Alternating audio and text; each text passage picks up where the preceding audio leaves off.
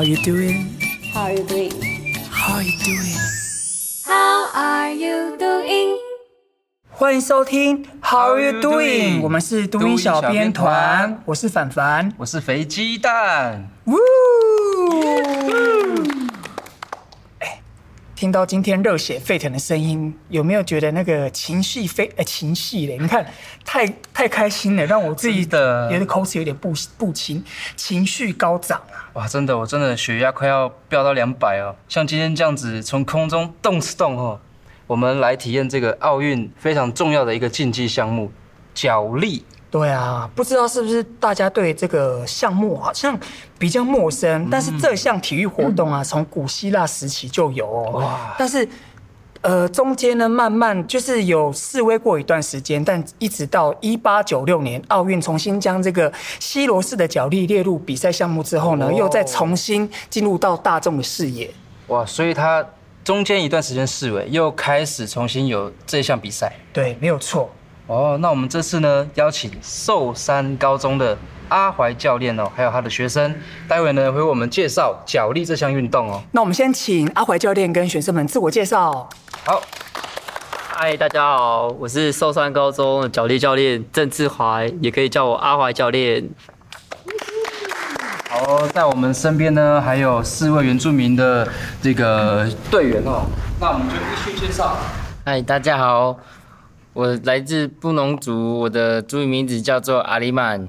阿里曼，阿里曼。然后萨里嘎嘎吉巴奈嘎古，我的名字叫杨怡欣，然后呃练脚力动作，练两记。呀，怡欣的族语名字叫做什么呢？巴奈。好，那巴奈是来自于哪里的阿美族？花莲阿美。花莲阿美族。好，那我们再问一下我们阿里曼好不好？阿里曼，你来自哪里呢？我来自高雄的布农族。高雄，高雄，对。马下的部分吗？对对对。好，第三位呢？你的保安南古阿拉以希鲁西打点。我是来自台东南网部落的卑南族。我的族语，我的国语名字，国语名字叫陈子杰。我练脚力练七年了。哇，的主语名字叫做希鲁西。希鲁西。好，第四位。大家好，我是赛嘎嘎，及韩尼嘎古，然后我是来自台东阿美族，然后我练脚力这项运动两年。哇，才两年哦！因为你看起来，虽然观众看不到，但是听众看不到，但是我觉得看起来练应该是蛮长一段时间的。对，我听起来，这其实应该已经是国手级的人物了。非常的沉哦，这个力道哇！如果被他摔到一下，应该会头晕啊。如果大家如果大家听的没有办法感受的话，等下那个要搜寻我们的节目也看得到，因为今天这个节目呢也会我们有在录一段影像的节目，会放在我们的读音的平台上面。是是是，没有错。那这次呢，我们邀请我们寿山高中脚力队的教练还有学员们，然后我们来聊聊关于脚力运动这件事情。因为我们比较常听到，呃，像是跆拳啊，或者是柔道等等的，呃，运动项目，脚力真的对一般来讲比较少听见，那也会比较好奇。那像之前就有看过那个有一些电影啊，是呃，比如说在描述罗马竞技场，或是像印度的角力的运动这样等等的，那是不是像这样子的，是不是就属于是角力的运动其中一环？呃。就像前面主持人有提到，他从古希腊时期其实就有这项运动的呈现。那其实，在罗马竞技场上呢，它呈现的那些格斗技术，它就是脚力运动的原始的形态。那它当初他们就是依照打仗或是竞技搏击，就是打仗一个。攻击对方敌人的一个技术，嗯，然后慢慢演变成现在的一个脚力的运动。是是是。那我想问一下这个教练呢，就是脚力跟柔道其实感觉上蛮像的，那他们之间有什么样的差别？呃，柔道跟角力，它其实在技术上都是分为站立技跟请技。那他们不同的话是在于角力的话没有关节跟勒紧。那柔道动作上，它是合法的攻击，所以他们会多了关节技跟勒紧技。那在最明显的不同的话是他们的服装，柔道会说柔道衣，然后脚力的话是着脚力一，就会明显的看到不同的地方。那再来就是可能是规则上，就得分啊，或是时间，还有一些他们判决得分胜负的方式会不同。嗯，所以基本上就是在最明显的就是服装对上的不同，然后当然还有在呃两项运动的对于技术的一个。呃，规则，嗯，还有最后判定分数的标准也不太一样，了解。嗯、那因为就我们像我们以前从国小在就学期间，其实我们在学校比较常接触，或是在电视上比较从容易看到，比如说篮球啊，或是球类竞赛这样子的。嗯、那如果像这种竞技类的，好像比较常也是看到柔道，对，或是跆拳道、空手道这样子的一个运动。那我不知道说，在我们我距离大概。脱离呃，在离学校应该也已经有十五年以上的一个经那个时间了。那不知道说在这几年的时光，那在角力在台湾学校或者是台台呃台湾社会上的发展，不知道有没有越越来越蓬勃？嗯，呃，因为近近年来，因为角力的理事长张理事长哦，他在不管各个县市啊，还是在办比赛的时候，他都非常极力的推广。哦，那他也在他在就任的期间，他也把脚力运动纳入在全中运的必办项目，然后大运会的必办项目。嘿，所以说近年来的学校的话，以今年全中运的学校统计，高中组的话，总共全国有四十一间都有角力学校，那国中组的话达到六十间。所以其实算是蛮多，就是历年一直一直在成长。嗯，所以角力人口的话，其实是以成长的速度蛮快的。好，我刚刚在开录前啊，开录前就有跟教练提到说，呃，因为教练从小其实就练脚力嘛，那因为在教练的从小练脚力的生涯，好像一年大概只有两次的比赛。嗯、但我们知道，一个运动选手要挑战更多的电呃运动。运动殿堂，或者是你要有更长的职业生涯，一定是要靠比赛，然后去做一个积分，然后才有办法挑战更高层次的比赛。那这样听起来，应该是整个角力在我们台湾的那个环境当中，有更多不同的挑战的地方，是吗？如果是以台湾现况挑战的话，当然就是要想办法跟国际上接轨。因为要挑战奥运的话，他可能需要国际赛的一些积分，还有成绩。那达到一定的积分之后，他才有办法参加奥运。那所以应该现况来讲的话，现阶段优秀的选手，他就是除了国内他训练要扎实，或是多去国外异地训练，然后参加国际赛事。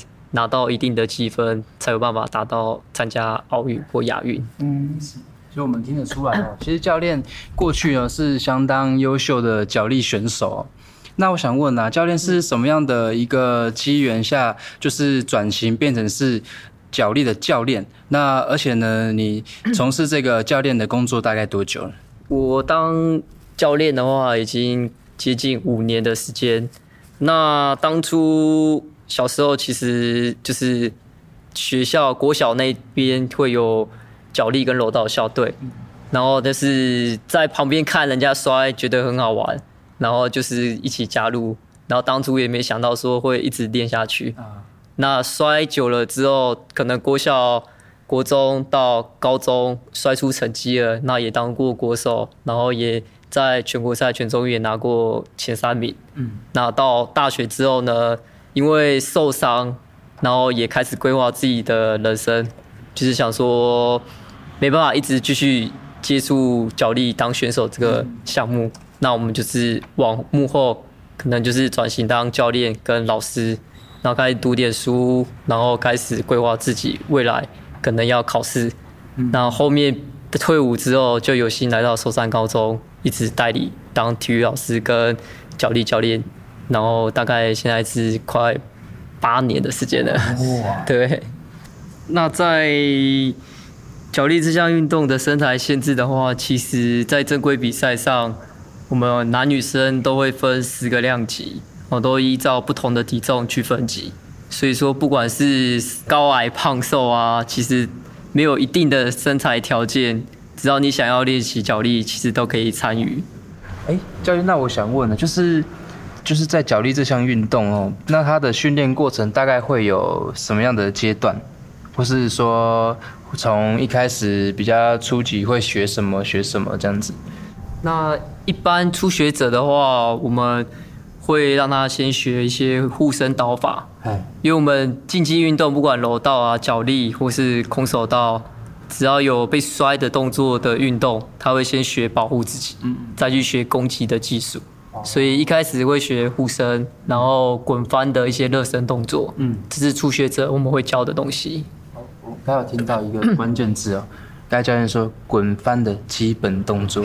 我刚才看哇，那个我们其实你们刚才练习的时候没有偷看呢、啊，哇，每个动作都非常扎实哦，而且这需要非常大的大量的那个体能哦，才有办法达到那些动作。那我想问教练，就是呃，像我们假设像我们两个，我们两位这样，你可以先看一下我们的身材，哎，这个初学者的这个呃这样子训练大概要多久，我们才可以上这个战场？那一般的话，基本上初学者我们比较建议是他真的长时间训练达半年左右，我们才可能会让他报一些比赛，因为主要是让他先学会保护自己，然后再来是学一些基本的攻击的方式，这样。时间久了，他才有办法站在场上去做跟人家比赛的动作。像刚刚教练有提到说，呃，就是在训练过程中会有一些不同的技法嘛。那不知道就是在一个呃专业的脚力运动员的培训当中，哪一项的培训是要比较久的，然后要比较基础，呃，就是要扎根扎比较久的？呃，觉得是在脚力这方面的话。以摔技跟地板的攻击方式，还有防守、嗯、这几个动作，我觉得是要长时间的训练，因为它像自由式，它其实是全身性的攻击，所以它的动作上，头部可以攻击，腰部也可以攻击，脚部也可以攻击，然后你攻击完之后，你要接怎么防守，你要怎么去挡，嗯、所以我觉得这方面技术的话。就是攻击站姿跟地板攻守的训练，其实是蛮长时间需要培养的。哦，因为像在比赛场上，呃，像以脚力来讲，每一场就是两分钟。嗯，对你有有可能你一回合两分钟，一回合两分钟，那你有呃在这一回当中，你可能有攻击，但攻击你马上就要防守，嗯，这样子，所以那个。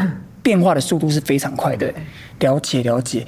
肥鸡蛋这边也有好奇呀、啊，他说像我们这样干干净净的初学者，要怎么，要要大概学多久才能上场比赛？那不知道说，那一般教练在教呃新手跟教像这种专业的校队的教学方式有没有什么不同的教学模式？呃，如果以初学者的话，我们前面只会先教一些基本的护身刀法。等他熟悉之后呢，就会开始慢慢带入像热身动作、前滚翻、后滚翻，然后一些脚力的基本滚翻操。那这些动作他熟悉之后呢，我们就会教一些攻击站立式的摔倒动作，像是抱头摔、情报动作、塔库鲁，然后扶腰等等。那最后可能再带入地板的攻击。那时间久，可能大概累积。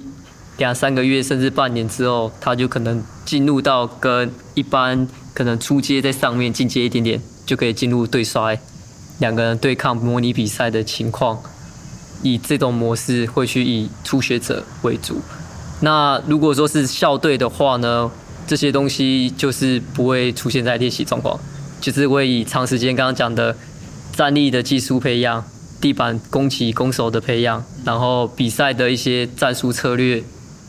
以这方面的训练模式去训练校队，所以我们刚才听到都是在那个体能啊跟战绩上的那个训练。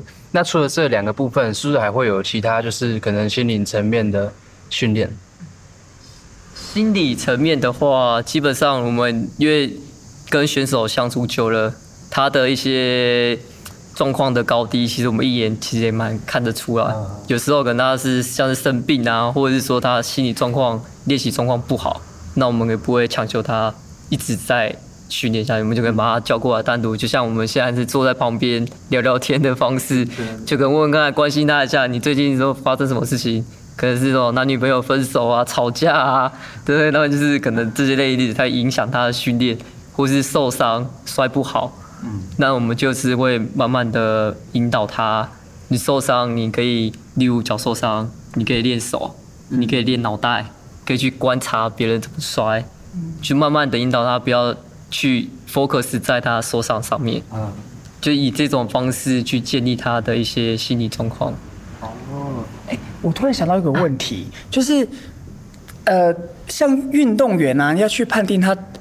比较适合走哪一项运动，会有一些测验吗？像那个，我记得以前看那个电影《攻其不备》，他那个黑黑人的男主角好像会就会有做一些测验，然后发现他的那个防卫性很高，嗯、所以他就去当那个橄榄球的，就是防守。防守就我不知道，就是像在台湾的运动，或是像脚力这种运动，会去判别，因为他好像是要竞技嘛，嗯、会不会去就是测测他这这个运动员的呃。就是攻击性啊，我不知道是不是有像这样子的 的，还是说性性向像类似性向测验这样子的？